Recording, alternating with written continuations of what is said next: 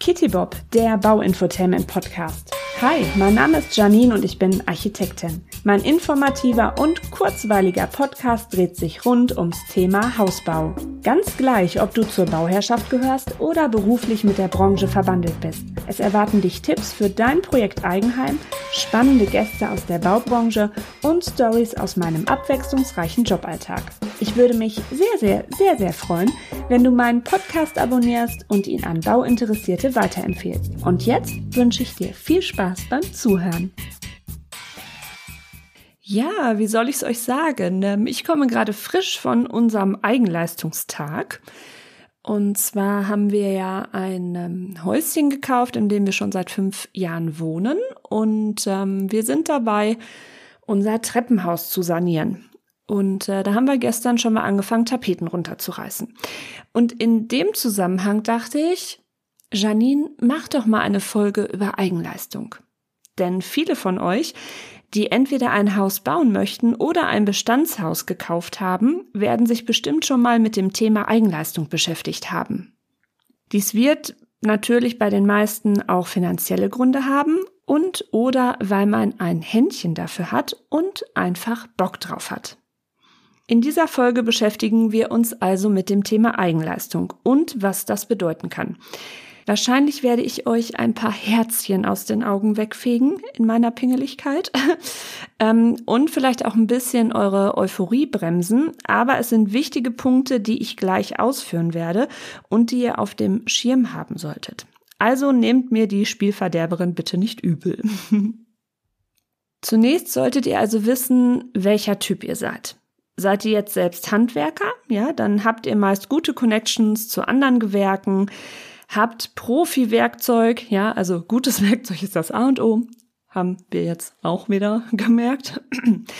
Und dann geht man ja davon aus, dass ihr auch schon, wenn ihr Handwerker seid, Handwerkerin, dass ihr halt auch schon ein Talent habt dafür. Da sollte das eigentlich alles relativ easy peasy gehen, wobei natürlich nur weil man ähm, Handwerker in dem Gewerk XY ist, heißt das ja nicht, dass man sich in allem auskennt. Aber trotzdem, das ist eigentlich schon mal so, vom Typ her ist man am geeignetesten dafür. Schwieriges Wort. So, dann gibt es ja noch die äh, privaten Heimwerker. Also das heißt, ihr habt schon ab und zu was gemacht, ihr habt halbwegs gescheites Werkzeug, ähm, ihr lernt euch selber gerne ähm, Sachen an, ähm, habt Spaß einfach dabei und wollt euch halt verwirklichen. So, dann gibt es aber noch die äh, Variante, nennen wir sie mal die sehr mutigen, ja, die sich einfach mal ausprobieren wollen und auch über sich hinaus wachsen wollen, die aber vielleicht so weder Talent haben noch, äh, sag ich schon mal, einen guten Optimismus und die sagen sich so, Schätzelein, das machen wir jetzt. Kann ja auch alles gut gehen, alles, alles gut. so, und dann gibt's natürlich noch ähm, den Bürohengst und die Bürostute. Das heißt, die dann lieber in ihrem äh, gut bezahlten Job bezahlte Überstunden scheffeln sollten und dann damit die Handwerker für die Arbeiten bezahlen sollen. So, ne? also das sind so ein bisschen so die Typen. Müsst ihr einfach mal schauen, wo ihr so reinpasst. Also ich glaube, ähm, wir sind so ein bisschen mehr die privaten Heimwerker, die halt was gemacht haben. Klar, jetzt habe ich auch gute Connections zu meinen ganzen Handwerksjungs. Also ich weiß halt auch, äh, wo ich dann äh, mal gut fragen kann oder wo ich mir dann auch mal gutes Werkzeug ausleihen kann. Von vornherein sollte aber gesagt werden, also das ist mir auch eine Herzensangelegenheit, wenn ihr jetzt plant, was in Eigenleistung zu machen, Trotzdem bitte habt Respekt vor allen Handwerksgewerken, ja? Das sind Ausbildungsberufe, ja? Also das kann man nicht einfach über YouTube lernen oder nur weil man weiß, wo im Baumarkt sich welche Farbe befindet. Ähm, das heißt jetzt nicht, dass man sofort weiß, wie der Hase läuft, ne? Also das hat schon seinen Grund, wieso das Ausbildungsberufe sind, wieso einige auch eine Meisterpflicht drin haben. Das hat auch einen Grund, wieso die ihre Preise entsprechend haben. Und ne, gerade Handwerk ist ja auch etwas, was man über die Jahre dann einfach erlernt mit seinen Fähigkeiten und Talenten. Also, wie gesagt, bitte das im Hinterkopf halten. Also Eigenleistung können grundsätzlich durchgeführt werden ähm, beim Hausbau oder beim Umbau, sind aber ein bisschen mit Vorsicht zu genießen, sofern man halt kein Fachmann ist. Das heißt, dass die Bauherrschaft nur Leistungen erbringen sollte, die keine so hohen fachlichen und technischen Anforderungen an die Bauausführung stellen und für die die Bauherrschaft auch das handwerkliche Geschick und Organisationstalent mitbringt. Ne? Wieso? Weil es sind Kenntnisse von Bauvorschriften, je nachdem, was man vorhat, die Norm handwerklich konstruktives Fachwissen und die Beachtung von Sicherheitsvorschriften erforderlich. Klar, wenn ihr jetzt innen so kleinere Sachen macht, müsst ihr da keinen Bammel vorhaben. Ähm, kann euch aber auch der Super-GAU passieren, dass ihr jetzt meint, ähm, zig Sachen beim Neubau, äh, die mit der Gebäudehülle zu tun haben, dass ihr da was machen möchtet. Und ähm, in den Zeiten, wo es noch viele gute Fördermöglichkeiten gab, musste man auch Fachunternehmerbescheinigungen einreichen. Also da hatte man sich dann Ei ins Nest gelegt, wenn man jetzt meinte, äh, man rockt das selbst. Also meine Empfehlung und die von vielen Berufskollegen, Kolleginnen, ist halt, dass man sagt, dass diese Gebäudehülle, ne, also auch Erdarbeiten, der ganze Rohbau, Zimmermann, Dachdecker, Fenster, Fassade, das würde ich schon, also diese Gebäudehülle, würde ich schon euch raten, das immer dann auch wirklich von ähm, Fachhandwerkern ausführen zu lassen. Ihr könnt natürlich mit denen offen sprechen, wenn ihr sparen möchtet oder wenn ihr halt auch sagt, ähm, ich möchte dazulernen. Ich, ich finde das einfach Hammer, ähm, so, ne, diese, diese Gewerke und deren Arbeit besser kennenzulernen, ob ihr dann irgendwie mithelfen könnt. Ne? Also das kann man natürlich immer, ne, sprechenden Menschen wird geholfen. So, das kann man natürlich immer so ein bisschen abwägen, aber grundsätzlich sind das so Sachen, die sollte man wirklich von guten Handwerkern dann erledigen lassen.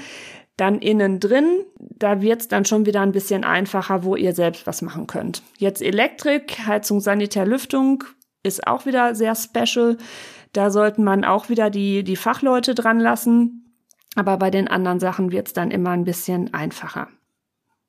Es ist nämlich so, wenn wir in Eigenleistung als Nichtfachmenschen jetzt meinen, oh, wir rocken das Ganze, es ist halt schon eher selten fachgerechtes Arbeiten. Ne? Also die Gefahr von Baumängeln ist ein bisschen eher da. Dann müsst ihr euch darüber im Klaren sein, dass ihr keinen Anspruch auf Gewährleistung habt und ihr eure Mängelansprüche verliert. Ja, euer Architekt, eure Bauleiterin, ähm, da kann es euch auch passieren, dass die für eure Arbeiten in Eigenleistung keine Bauleitung durchführen und da auch keine Haftung und Gewährleistung übernehmen. Also auch das offen ansprechen, wenn ihr jetzt vor eurem Hausbau steht, wieso eure Architektin, euer Bauleiter dazu steht. So, der nächste Punkt, wo eure Herzchen, ja, vielleicht ein bisschen aus den Augen fliegen. Eigenleistungen sind sehr zeitintensiv und stressig. Also, ihr braucht viel Zeit, ihr braucht viele Wochenenden, Urlaubstage einplanen. Ähm, das merken wir jetzt selber auch. Also wie ich es schon am Anfang gesagt habe, wir ähm, machen gerade Arbeiten in dem Treppenhaus. Ähm, wir bekommen da auch fachliche Unterstützung, aber wir haben halt abgestimmt, welche Sachen wir als Vorarbeiten jetzt schon selber machen können. Und wir beide sind voll berufstätig, mein Mann und ich. Und das heißt, dass wir jetzt bis Dezember jedes Wochenende dafür eingeplant haben. Und äh, wir reden jetzt hier über ein Treppenhaus. Ähm, klar, es sind drei Etagen, ist jetzt aber auch nicht, wer weiß wie riesig. Okay, wir haben jetzt eine ähm, wunderschöne Holztreppe da drin, die seit 160 Jahren äh, nicht mal abgeschliffen ist und so einen schäbigen Teppich drauf hat, was wir jetzt alles halt runterreißen. Ähm, aber die hat halt sehr viele kleine Geländerstäbchen und mir wird auch schon ein bisschen schlecht. Nein, äh, worauf ich hinaus will, kann aber auch vom Abbeizen liegen, was ich gestern ausprobiert habe, war nicht ganz so sexy. Also überschätzt euch da nicht. Wir haben jetzt halt auch gesagt, ähm, also wir heißt jetzt nicht, dass wir jeden Tag am Wochenende durchrackern. Ne? Also wir haben gesagt, ein Wochenendtag wird dafür geopfert, dass wir dann bis Weihnachten noch so weit fertig kriegen können, dass dann ab Januar ähm, der ähm, Handwerker kommen kann, der dann die professionellen Arbeiten weiter durchführt. Ähm, weil klar, die haben auch alle viel genug, also viel zu tun. Von daher ähm, hatten die dadurch natürlich auch Planungssicherheit dann, ne? dass sie dann erst so ab Januar bei uns dann ähm, durchstarten können. Und Planungssicherheit ist auch gar nicht mal ein so unwichtiger Punkt, weil wenn ihr jetzt neben eurem Hauptjob Eigenleistung macht und dann kommt ein Gewerk hinten, also nach euch, was von euren Vorarbeiten abhängig ist und ihr kommt da nicht aus dem Quark, ja, dann bedanken die sich natürlich auch, ne, weil ihr seid halt nicht die einzige Baustelle und nicht die einzigen Kunden, die die haben. Das müsst ihr auch immer bedenken, weil wenn ihr dann Pech habt und ihr seid nicht fertig, ähm, dann ziehen die andere Baustellen vor, ne, und dann kann das halt auch wieder dauern, bis die erstmal wieder auf eurer Baustelle am Start sind. So, das Leben besteht nicht nur aus Baustelle, ja, deswegen haben wir halt auch gesagt, es ist nur ein Tag, ein Tag, den wir opfern, ähm, weil man hat fordernde Berufe, das wird bei euch äh, genauso sein. Wenn man jetzt noch äh, Kinder hat oder andere äh, familiäre Verpflichtungen, braucht man dafür auch Zeit und das ist auch richtig so. Und wir möchten halt trotzdem uns immer noch ein bisschen entspannen. Klar, bei mir kommt jetzt immer noch der Podcast dazu. Der macht sich ja auch nicht von selbst. Also von daher möchte ich mir da auch nicht zu viel meine ganze Freizeit mit vollpacken mit Eigenleistung wenn jetzt Bauherren bei mir im Gespräch sind und sagen dann, ja, wir haben so viele Freunde und Bekannte, die werden uns allen helfen und wir haben ja bei denen auch geholfen. Ja, äh, schön. Also wenn das wirklich so kommt, äh, Glückwunsch, Sechser im Lotto, aber verlasst euch da nicht drauf. Das heißt jetzt nicht, dass eure Freunde und Bekannte euch irgendwie blöd finden oder unzuverlässig sind, sondern die haben auch ihr ganzes Leben mit Familie, mit, ähm, mit anstrengenden Berufen etc. Also bitte verlasst euch da nicht drauf, ja? Plant nicht mit denen. Freut euch, wenn das klappt, aber das ist, da habt ihr keine Garantie drauf, ja, weil erst sind die immer alle großspurig dabei und wenn es dann soweit ist, dann hat halt auch keiner irgendwie so richtig Zeit. Ähm, auch die sind bestimmt nicht scharf drauf, nach ihren anstrengenden Jobs für eure Baustelle, damit ihr Geld spart, noch ihren Urlaub zu opfern. Ne? Also hört sich jetzt krass an, aber bitte da nicht naiv dran gehen, dass auf einmal da ein ganzer Bus voller Freunde ansteht und ähm, euch dann da noch unterstützt. Wie gesagt, wenn das klappt, wunderbar, dann freut euch. So, dann ist Eigenleistung je nach Gewerk natürlich auch eine körperlich anstrengende und nicht gewohnte Arbeit. Ne? Also aufpassen, ihr könnt euch schnell überarbeiten, es können schnell Unfälle passieren, ihr könnt schnell mit äh, Hexenschuss dann am nächsten Tag im Büro sitzen das passende Werkzeug, ja, das ist das A und O, gutes Werkzeug. Es gibt ähm, bei jedem in der Nähe Unternehmen, die das auch verleihen. Überlegt euch das. Vielleicht gibt es auch gewisse Sachen, wenn ihr jetzt sowieso viel Holz an eurem Haus habt, dass es Sinn macht, ähm, gutes äh, Schleifwerkzeug dann auch zu kaufen, gute Maschinen. Da habt ihr länger was davon als irgend so ein Billigkack. Das haben wir jetzt bei uns auch gesagt, ähm, da wir ein Fachwerkhaus haben mit sehr viel Holz haben wir da halt dann auch mal ein bisschen mehr ins Portemonnaie gegriffen, damit wir gescheite Werkzeuge haben. So, dann denkt dran, Massenermittlung beziehungsweise Mengenermittlung und Materialbestellung müsst ihr auf eigene Faust machen. Da gibt's auch immer so Sachen mit Verschnitt und sowas. Ähm, klar kann man sich übers Internet auch ein bisschen schlau machen, ähm, aber das müsst ihr alles selber noch nach Feierabend machen. So, ihr müsst nämlich in der Lage sein, dass ihr diesen Materialeinkauf in erforderlicher Qualität und Quantität sowie zu günstigen Preisen erledigt. Das kann einen natürlich auch schon mal ganz schön stressen. Man kann natürlich auch psychotisch anfangen, alle Preise zu vergleichen, macht einen aber irgendwann auch nur chronisch unzufrieden. So, also man kann schon so unterm Strich sagen, dass der Aufwand für Eigenleistung im Verhältnis zur Ersparnis eher gering ist. Klar, man hat schon ein bisschen was gespart, man hat sich ausgelebt, man ist stolz. Ja, ich habe es ich hab hier selbst gemacht, ja, so.